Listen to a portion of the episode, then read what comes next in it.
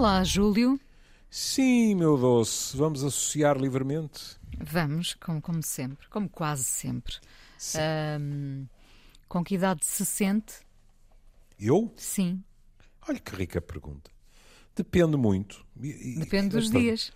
Uh, e, e, da, e da, das áreas sobre as quais nos debrucemos. Hum?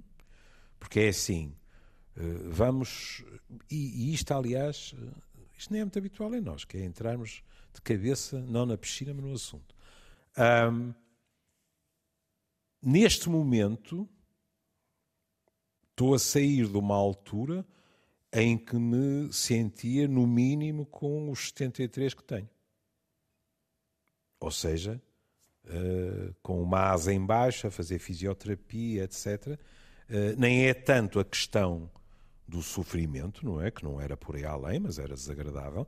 Mas é aquela noção de, epá, estou naquela idade em que as costuras começam a rebentar, isso não é uma coisa, é outra, e as coisas vão sucedendo, não é? E isso, em geral, eh, as pessoas sentem-no tanto que há pessoas que dizem eu tenho a idade das minhas articulações. Uhum. É muito curioso, não é? Isso afeta Pronto. o ânimo, evidentemente, e dá-nos claro. uma noção real sim, sim. da é, idade que é temos. É verdade. Sim. Mas quando se pensa, por exemplo, em termos psicológicos, aí a, a questão é muitíssimo diferente.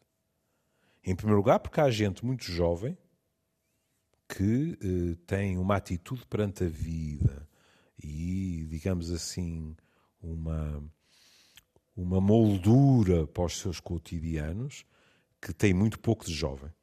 É? E, por outro lado, há pessoas bem mais idosas que, eh, e normalmente isto não é dito pelos próprios, é por quem as rodeia, é? Eh, permanecem.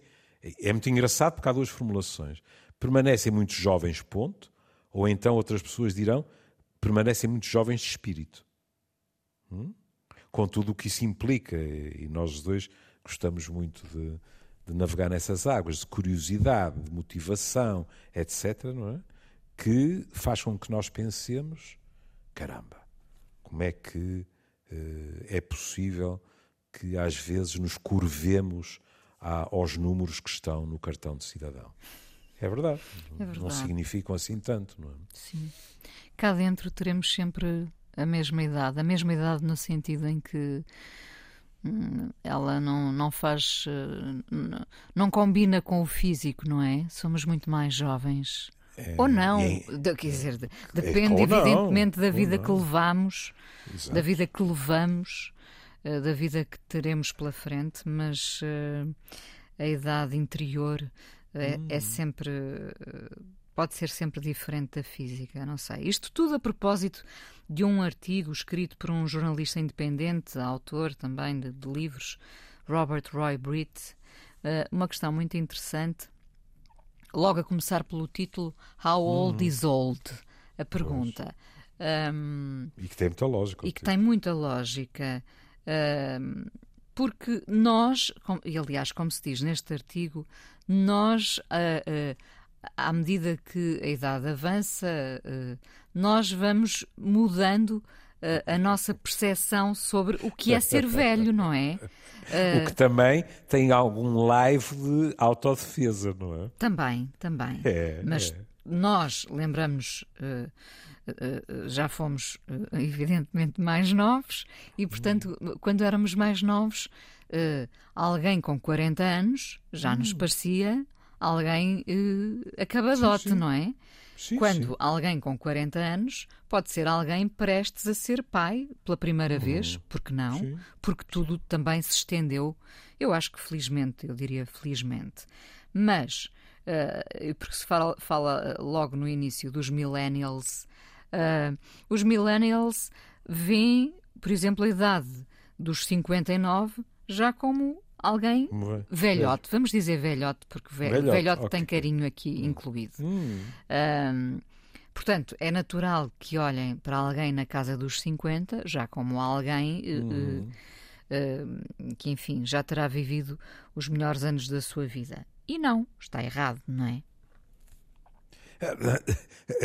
Eu, eu não vou ao ponto de dizer que está errado, mas eh, é conforme, porque em contrapartida, os baby boomers, ou seja, a minha geração, a geração dos anos 60, respondeu à volta dos 73 anos.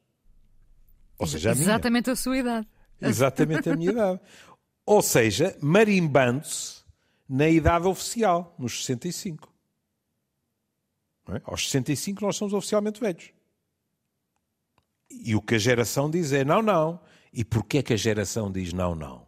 Porque a geração está nessas idades. E não se sente velha. Claro que aqui, aqui alguém podia dizer, o senhor não é psiquiatra. Então está-se mesmo a ver o que é que isso é. Isso é um mecanismo de defesa. Eu não estou a dizer que não haja, de vez em quando, uh, um empurrãozinho do mecanismo de defesa, porque não nos agrada olhar para o espelho e, bom, retiro o espelho, porque é mais importante que a questão física. Não nos apetece pensar em nós e dizer estou velho ou sou velho. Não é? Pronto. Estou a dizer que não. Mas agora podem dizer que este é o meu mecanismo de defesa, mas não é a principal razão.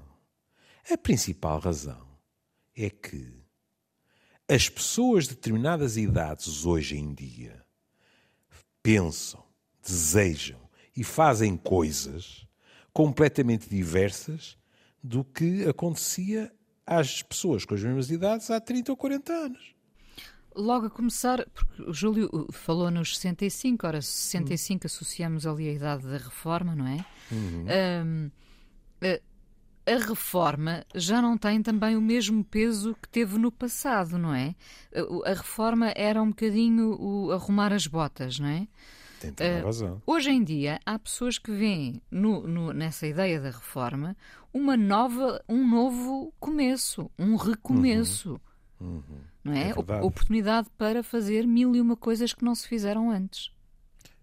E a Inês, ao dizer isso, está a pôr o dedo noutra ferida, que são as generalizações.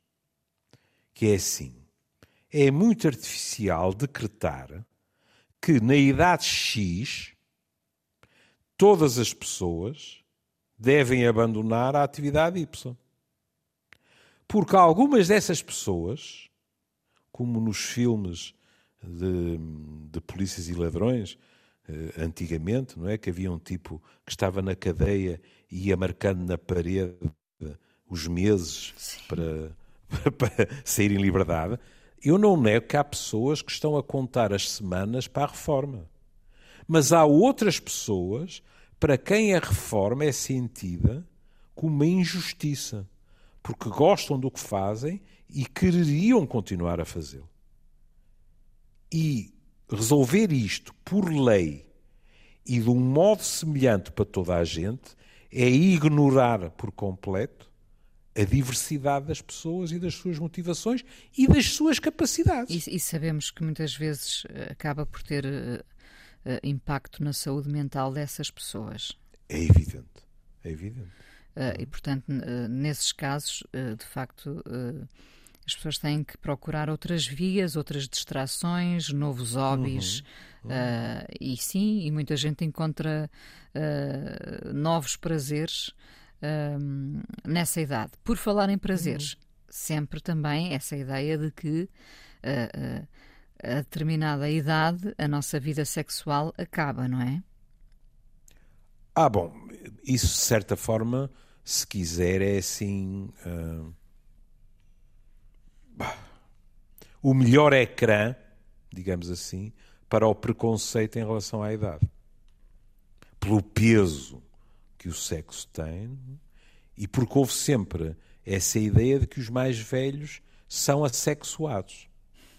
Depois há uma versão, uma versão light, deve, deve estar a ficar com algum apetite, não é? Porque normalmente emprego light para comprar a consciência em determinados alimentos.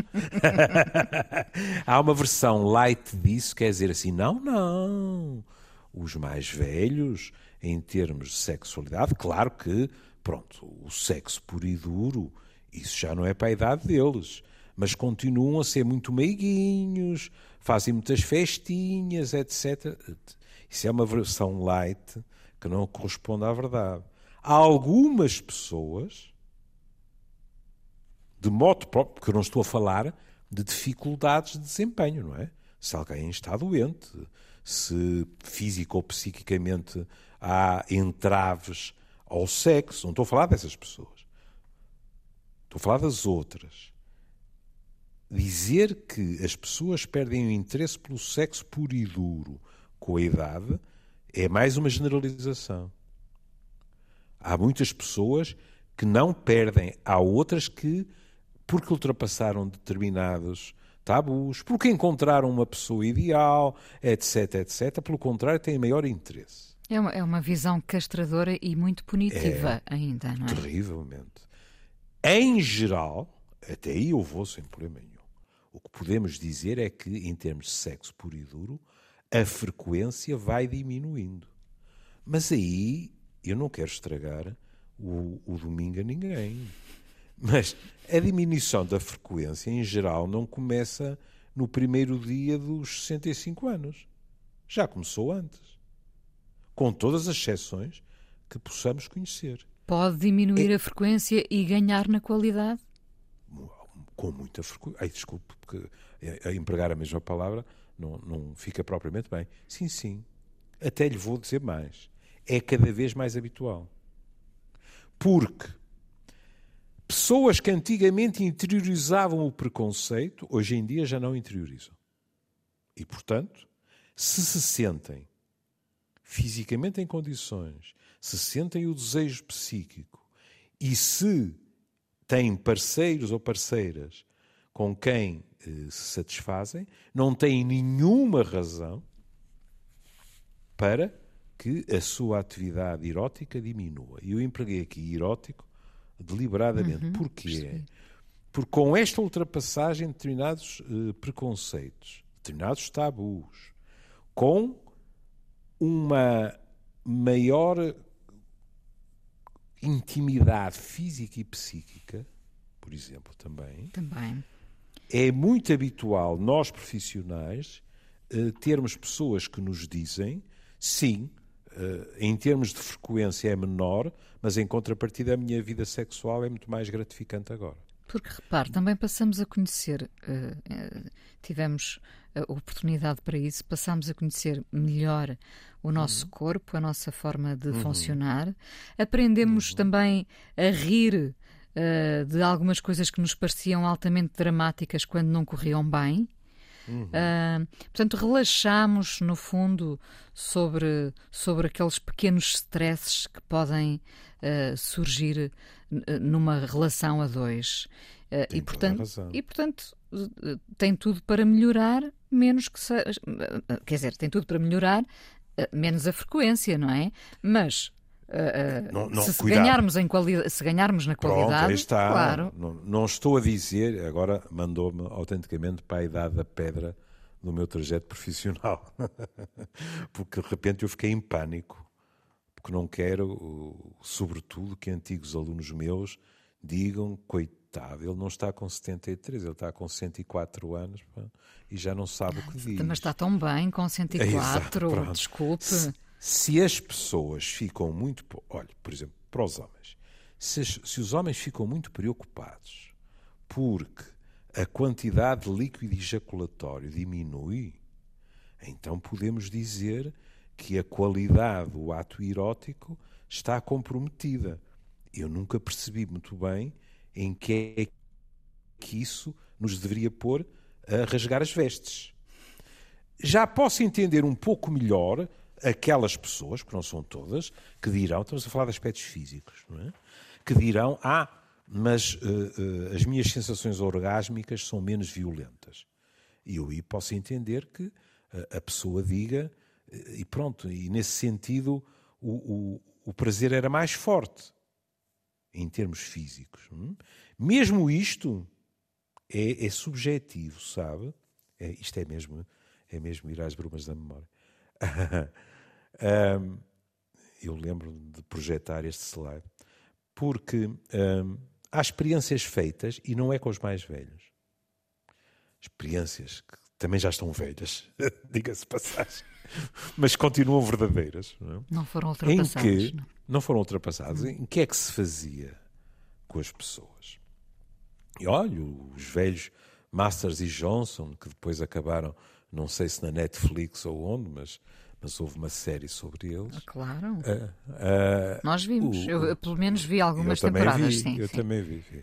Uh, Masters e Johnson, por exemplo, faziam essas experiências que é já era perfeitamente possível medir a, a violência das contrações uh, musculares no orgasmo. E aqui, mais uma nota de rodapé, isto é sobretudo válido para os homens, porque nos homens o orgasmo essencialmente é sentido como contrações uh, musculares. Não é válido da mesma maneira para as mulheres. O que de vez em quando provocava, eu estou a ser otimista, para lhe agradar, no fundo para engraxar, não é? Porque hoje em dia muitas mulheres já estão muito mais informadas sobre a maior diversidade das sensações orgásmicas nas mulheres do que nos homens. E a intensidade diminui com a idade nas mulheres? A intensidade das contrações orgásmicas diminui. O que acontece é que nas mulheres há orgasmos em que a mulher lhe diz que nem sequer sente contrações musculares. Pode imaginar, que, e isso ainda acontece, não é? Quer dizer, no mundo ideal de literacia, neste caso, literacia da resposta sexual, deixará de existir. Mas é assim. Até aqui, a sociedade é patriarcal, sabe? Porque é frequentíssimo ainda que o modelo orgásmico, normal, entre aspas, a terrível palavra, seja o masculino. O que é que acontece? Ou o que é que acontecia, sobretudo? Eu ouvia mulheres que vinham e diziam assim: eh, há qualquer coisa errada comigo, que eu tenho uma ótima vida sexual, que me dá muito prazer, etc., mas não atinjo o orgasmo. Pronto. E uma pessoa tentava aperceber-se melhor do que é que estava a passar. E aquela mulher descrevia-nos uh, o ato erótico, físico, não é? E dizia, depois chega a uma determinada altura, por exemplo, que uh, eu tenho uma sensação de desmaio, fico com, uma sensação que a minha cabeça se esvaziou completamente, ou de um profundo relaxamento, ou isto, aquilo e aquilo outro. E uma pessoa dizia assim, mas então provavelmente foi porque atingiu o orgasmo. E a pessoa diz, o orgasmo mas eu não senti contrações musculares. Pois é que não é obrigatório que se sinta da mesma maneira. O, o, molde não, não é, é, o mesmo. Não percebe? é o mesmo, exatamente. É a velha história. Você interroga 100 homens sobre isto. 99 dizem-lhe coisas que são profundamente semelhantes, com, com evidentemente amplitude de 5 graus para a esquerda e 5 graus para a direita. E um Mas pouco aumentada. Mulheres, e um pouco aumentada. É, um pouco aumentada. Nas mulheres é um mundo. E, portanto... É muito mais rico esse é, mundo. É, é. é. Pronto. Repare, já não falávamos há tanto tempo sobre sexo de facto, é que, eu, que eu estou com esta curiosidade toda, mas é genuína. Parece que eu estou a entrevistar a sério. Não, não sabe o pensamento perverso que eu tive? Diga. Pensei assim: há lá gente em casa a pensar assim, claro, eles deixaram de falar de sexo e de amor e a chefia disse-lhes: Ó oh, meninas, esse programa chama-se O Amor É. Ou vocês fazem uma inversão de 180 graus e falam de acordo com o título, ou estamos muito mal parados. Por acaso não, ninguém nos puxou as orelhas. Não, mas, mas calhou. Mas, mas calhou e mas é calhou. importante. É.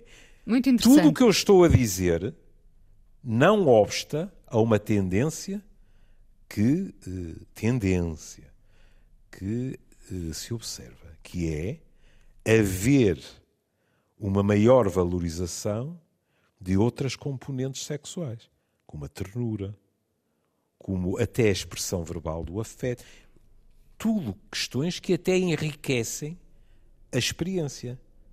É? Aliás, a Inês uh, sabe que até havia, uh, perdão-me falar à moda do Porto, até havia uma piada fuleira para os homens em que se dizia, não por acaso, em geral eram as mulheres que diziam, que muitos homens descobriam a meiguice e a ternura quando passavam a ter mais dificuldades de ereção.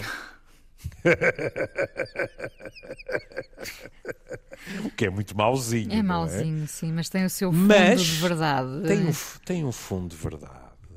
Tem um fundo de verdade. E depois, e depois outra questão interessante também é que. Hum. Uh, uh, eu ia dizer, nós, nós por acaso não temos falado muito de comida nos últimos tempos, temos poupado os nossos ouvintes, embora não nos poupemos, um, mas também há depois uh, uma espécie de transferência, uh, à medida que a idade uhum. avança, uma transferência de prazeres, não é? Quando, uhum. quando uh, éramos mais novos.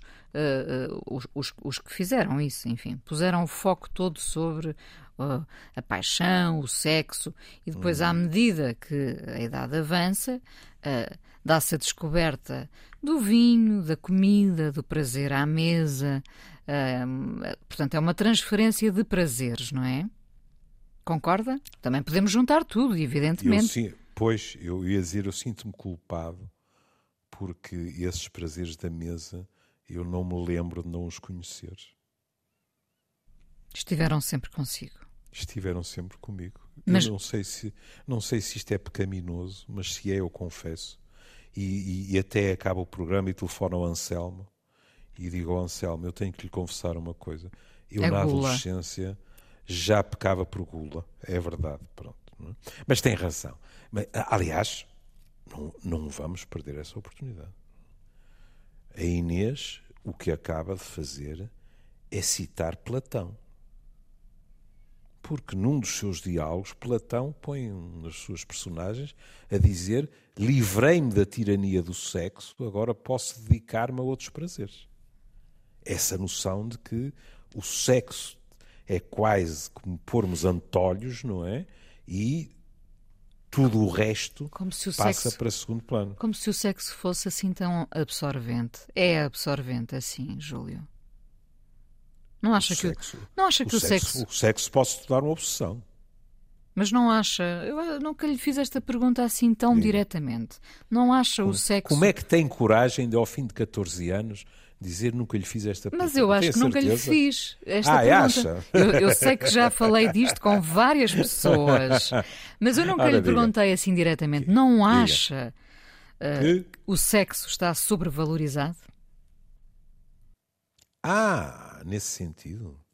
É em comparação com outros prazeres? Sim, no, no geral, Sim. no geral, da, da, forma como fomos educados.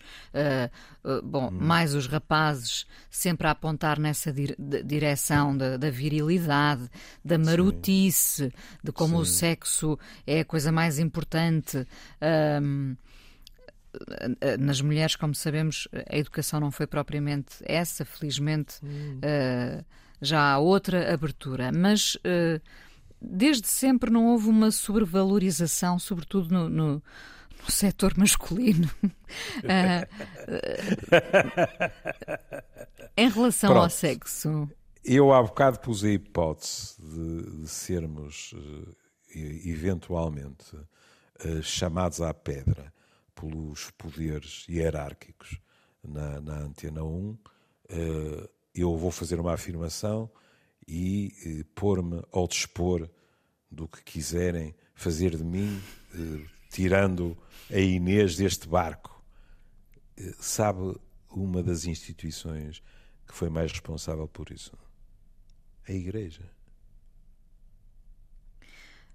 Ao longo de séculos, a Igreja não fez outra coisa senão acicatar o interesse pelo sexo. Tem razão na omissão criou esta, esta tentação toda, não é?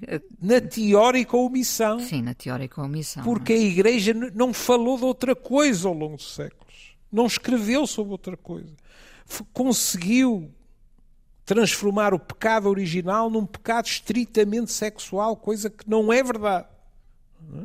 E, portanto, fez a, a Igreja transformou o, sexo, transformou o sexo no maior tabu de todos. Claro. Sim. Claro que fez, claro que o fez, pronto. Mas, uh, falando no que dizia, uh, e, e, para não pensar que me, que me quero esquivar à resposta, sim, o sexo é muitas vezes sobrevalorizado até nestas dimensões, que é, uh, e não estou a dizer que não possa ser eficaz a curto prazo, que é a noção de que o bom sexo resolve os problemas todos, até em termos das relações dos casais, etc. Ou, ou em termos de disposição geral, não é? Aquela coisa Também. muito castigadora de ver-se mesmo que não tem sexo há, há não sei quanto tempo. Aí está, pronto. Não? É? E não vamos por aí, senão desaguaremos em expressões terríveis, sobretudo para as mulheres. Sobretudo para as é? mulheres, claro. Sobretudo para as mulheres. Mas não, não precisamos desaguar nas expressões. Eh, quantas vezes se ouvia, e ainda se ouve, de uma mulher viúva, de uma mulher divorciada, não é? Que esta ou aquela atitude mais agreste deve-se a quê? Ah, pois. É que, provavelmente, ela não está a ter aquilo que gostaria de ter, eh, não raramente parte-se logo do princípio que por parte do homem, não é? Quer dizer, nem se põe a hipótese que possa ser por parte de uma mulher. As sociedades patriarcais são assim e continuam a ser. É? Portanto, o sexo, a sexualidade não. Estamos a falar de sexo puro e duro, muitas vezes é sobrevalorizado. Ninguém nega, por exemplo, a Inês aflorou a questão, que uh, um bom sexo físico, não raro, pode marcar a diferença para um dia de enorme boa exposição. Às vezes até nem é preciso ser o sexo, é a previsão do sexo. Ah, isso é curioso. Quando a pessoa passa o dia inteiro já a imaginar que, eventualmente, uh, ao fim da tarde ou à noite, vai acontecer. Haverá, vai acontecer. Pronto, ninguém nega isso. Isso devolve-nos um entusiasmo juvenil, quase. Claro, Sim. claro. Agora, que em termos de sexualidade, em termos até de sexo puro e duro, porque agora vamos então uh, fazer como no rosbife, e cortar fatias ainda mais finas, que é a parte que eu não gosto, eu gosto da carne mais bem passada. Cortar ainda mais finas, que é, nós estamos a falar de sexo, mas verdadeiramente sobrevalorizado foi sempre o coito. Acima de tudo o resto. Agora, pronto, se eu, se eu tenho que ir às calendas da minha trajetória, vou. A maior parte das vezes, quando as pessoas chegavam e diziam uh, há qualquer coisa que não funciona bem na, na nossa relação sexual. Não estavam a falar da relação sexual. Estavam a falar estritamente do coito. Porque perguntava se havia prazer numa data de outras atividades sexuais e a resposta era sim. Mas o coito dentro do próprio sexo foi sempre tão sobrevalorizado, o coito e o orgasmo.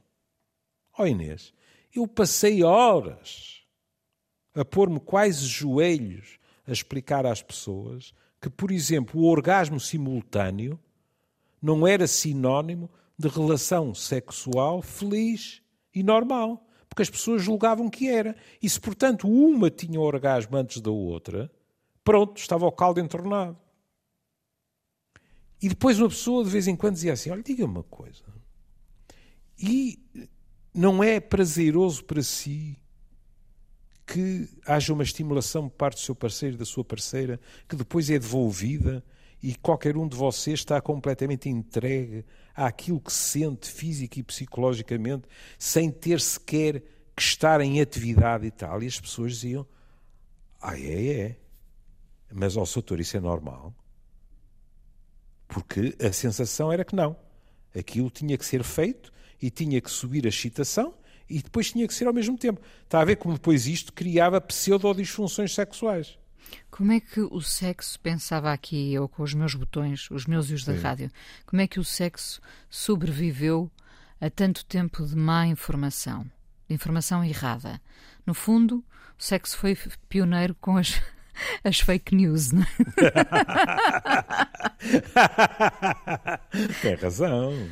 O problema é que a informação continua muitas vezes a não ser de boa qualidade. Pois continua.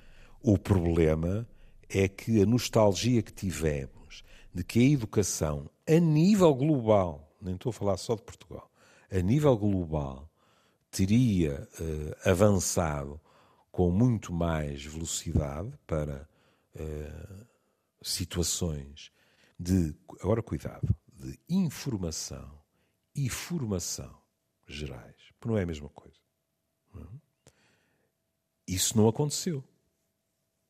E por isso nós estamos agora, já falámos, e há pouco tempo, nós estamos agora a defrontar-nos com relatórios a dizerem que para muita gente jovem, sobretudo para gente jovem, não só, mas sobretudo para gente jovem, no concreto, a pornografia é mais educação sexual do que aquilo que deveria ser a boa educação sexual. Sim. E isto é lamentável.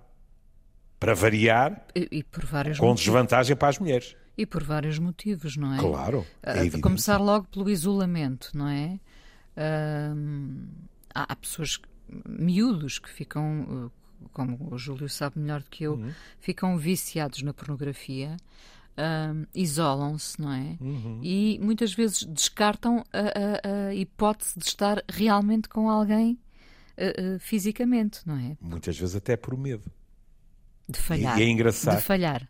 De, de não estar à altura Do que se daquilo viu. que viram, Claro. quando não sabem que aquilo que se viram, que aquilo que, aquilo que, Que é uma viram encenação, eles, que é uma encenação. Pronto. é uma encenação, às vezes com, com, com carburantes aditivados, e que, portanto, não, não, não é normal e que ainda por cima lhe falta qualquer coisa que em si próprio também é um afrodisíaco, que é o contexto afetivo. Quando eu estou a dizer contexto afetivo, não estou a dizer que as pessoas tenham que ser casadas, etc. Estou a dizer o afeto que envolve aquelas duas pessoas. não é? Lá está. A, a- pornografia eh, tem sido também, no, no geral, uma grande mentira, mesmo que depois Uhum. É sirva para alimentar as fantasias de cada um. É verdade. Mas- E por isso, quando. Diga, diga. Não, mas, mas que tem sido eh, eh, eh, construída numa base de mentira, tem, tem sido, não é? Claro, claro. E por isso, quando há bocado falávamos sobre valorização do sexo, em termos clínicos, também podemos falar disso, porque temos casos de dependência sexual. Em que determinadas pessoas, o sexo, como aliás nas drogas em geral, etc., a partir de uma certa altura, o sexo é muito mais um ansiolítico do que uma fonte de prazer. E, portanto, aquilo que se procura é uma mera descarga que tem muito pouco de relacional hum, e que equivale, até quando temos outra pessoa connosco, a uma espécie de masturbação no outro, mais nada. Essa, essa dependência Uhum. sexual, e nós sabemos que- a adição existe, não é? Uhum. Ah, um, existe eh, no comportamento, nesse comportamento eh, sistemático do- Uhum. em relação ao sexo, como poderia ser outra adição, ou não? Aquela pessoa tem um padrão aditivo, ou não Tem. necessariamente? Tem, tem, tem. Tem um padrão ativo. Porquê? Porque o que define isso é a incapacidade de controlar o impulso. Aqui há uns anos largos houve um inquérito, e um inquérito daqueles com uns milhares de pessoas, ah, que foi muito ofensivo para os homens, porque foi feito às mulheres, e havia uma enorme percentagem de mulheres que, entre sexo e chocolate, escolhiam chocolate. E isso para o amor próprio dos homens Também é aditivo, não é? Também Pois é aditivo. Pois é. Ah, é verdade. Eh, Vou aproveitar isso porque eh, eh, aconteceu uma coisa deliciosa, porque realmente é engraçado. Eu já não sei há quantos anos, mas pá, há 20 ou 20 e tal, houve, ou- houve alguém que, na minha opinião, nem sequer eh, teve qualquer má intenção, mas que pôs a correr a minha fotografia e por baixo um, um texto que diz que um determinado eh, investigador alemão tinha eh, escrito um artigo a dizer que quando os homens gostavam de olhar para o peito desnudo das mulheres, isso lhes fazia muito bem em termos hormonais, mais isto, mais aquilo, mais aquele outro. Bom, e, e uma pessoa pegou no texto, pespegou com o- o- a minha cara, e isso, naquele tempo, de uma forma muito primária tornou-se viral. É muito curioso, não sei porquê, que nos últimos meses isso apareceu várias vezes no meu mail, no meu Facebook e no meu telemóvel com pessoas a dizer oh, professor, foi o professor que disse isto e tal. Fiquei um bocado admirado e eu lá, lá estive a dizer, não, olha, isso provavelmente não tem má intenção nenhuma, mas foi uma brincadeira de alguém e, portanto, era uma fake news. Agora vamos ver se nos entendemos. Eu, eu, eu tenho as maiores dúvidas que o colega alemão pudesse provar cientificamente as conclusões daquele texto. Agora, que o sexo é também uma das áreas em que nós vamos encontrar fixações as mais diversas e quase inimagináveis possíveis, é. Por exemplo, de vez em quando as pessoas ficam varadas porque abrem um, um jornal em termos literais ou tecnológicos e encontram casos de bestialidade. Hum. Por exemplo, pastores com ovelhas, mais isto, mais aquilo, etc. Na maior parte dessas situações, o que chama a atenção é que o que está em causa não é nenhum tipo de relação. É uma descarga. Ponto final. Porque, por exemplo, uma pessoa pode não apreciar, uma pessoa pode ter até reservas, eu devo dizer que só as tenho se não estamos em presença de dois adultos informados, não é? Mas, por exemplo, uma pessoa pode ter reservas a práticas sadomasoquistas. Hum? Mas aquelas duas pessoas estão de acordo naquelas práticas e retiram prazer delas. Portanto, aqui há uma relação. Sim. Não é? Por exemplo, num caso de, de bestialidade, o pobre bicho não tem nada a ver com aquilo e está a ser utilizado como um objeto sexual para quê? Para uma descarga, pura e simples. Portanto, o sexo também é um terreno fértil para as mais variadas, digamos assim, uh, estratégias para descargas pulsionais. Sim. E podemos voltar ao sobrevalorizado para dizer uma coisa, que é há muitos casais, isto agora é o contraponto do que dizíamos há meia hora atrás, há muitos casais que lhe dirão que a pouco e pouco o desejo sexual puro e duro se foi extinguindo e que isso não foi problemático e que tem uma sexualidade muito rica e satisfatória sem necessidade da penetração, do orgasmo, disto, daquilo e daquele outro. Algum de nós tem o direito de decretar que isto são pobres idosos que já não sabem o que é bom na vida? Claro, não. Claro que não. Não. Uh, de volta, uh, começámos por falar da idade, uhum. de, de, sermos velhos com que idade. Uh, e uh, para terminar, porque já estamos a terminar, hum. e olha que este, este, programa passou então, um instante. Deixe-me só. Claro. Podes-te a falar de sexo? É claro. Há aqui um aspecto muito importante, que é a idade é uma questão subjetiva e cerca de 20% dos mais velhos que foram questionados diziam que se sentiam mais jovens. E quem assim pensa e se sente tem melhores prognósticos de saúde. Hum. Muito bonito. Sim, sim. Hum. Uh, muito curiosa, ainda que não surpreenda, uh, este jornalista uh, coloca a questão a várias pessoas. Ficamos só com a primeira pergunta e resposta. Uhum. Quando, quando tinham 20 ou 30, que idade vos parecia velho, não é? Uhum.